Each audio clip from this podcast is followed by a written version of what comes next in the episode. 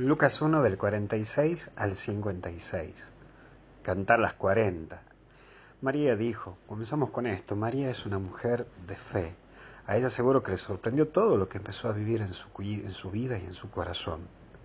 Todo eso que capaz que en su momento le asustó, bueno, hoy le agradece.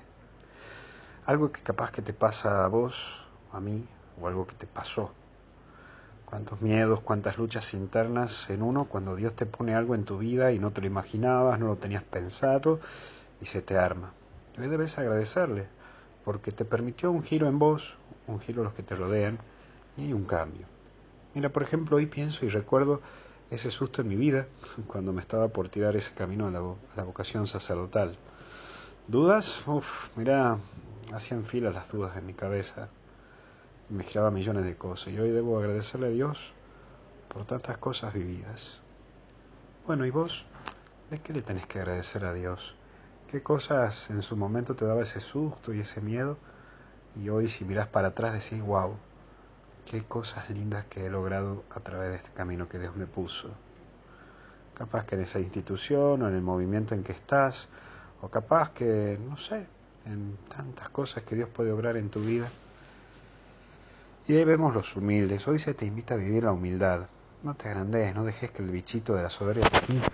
Aprovecha este tiempo de lo que ya estamos preparándonos para la Navidad, de vivir la presencia en Dios, volver a vos. No dejes que la fiebre del consumo te tome. No dejes que todo lo que he logrado en este año te haga sentir que sos superior o más personas que otro. Volvé, bajá.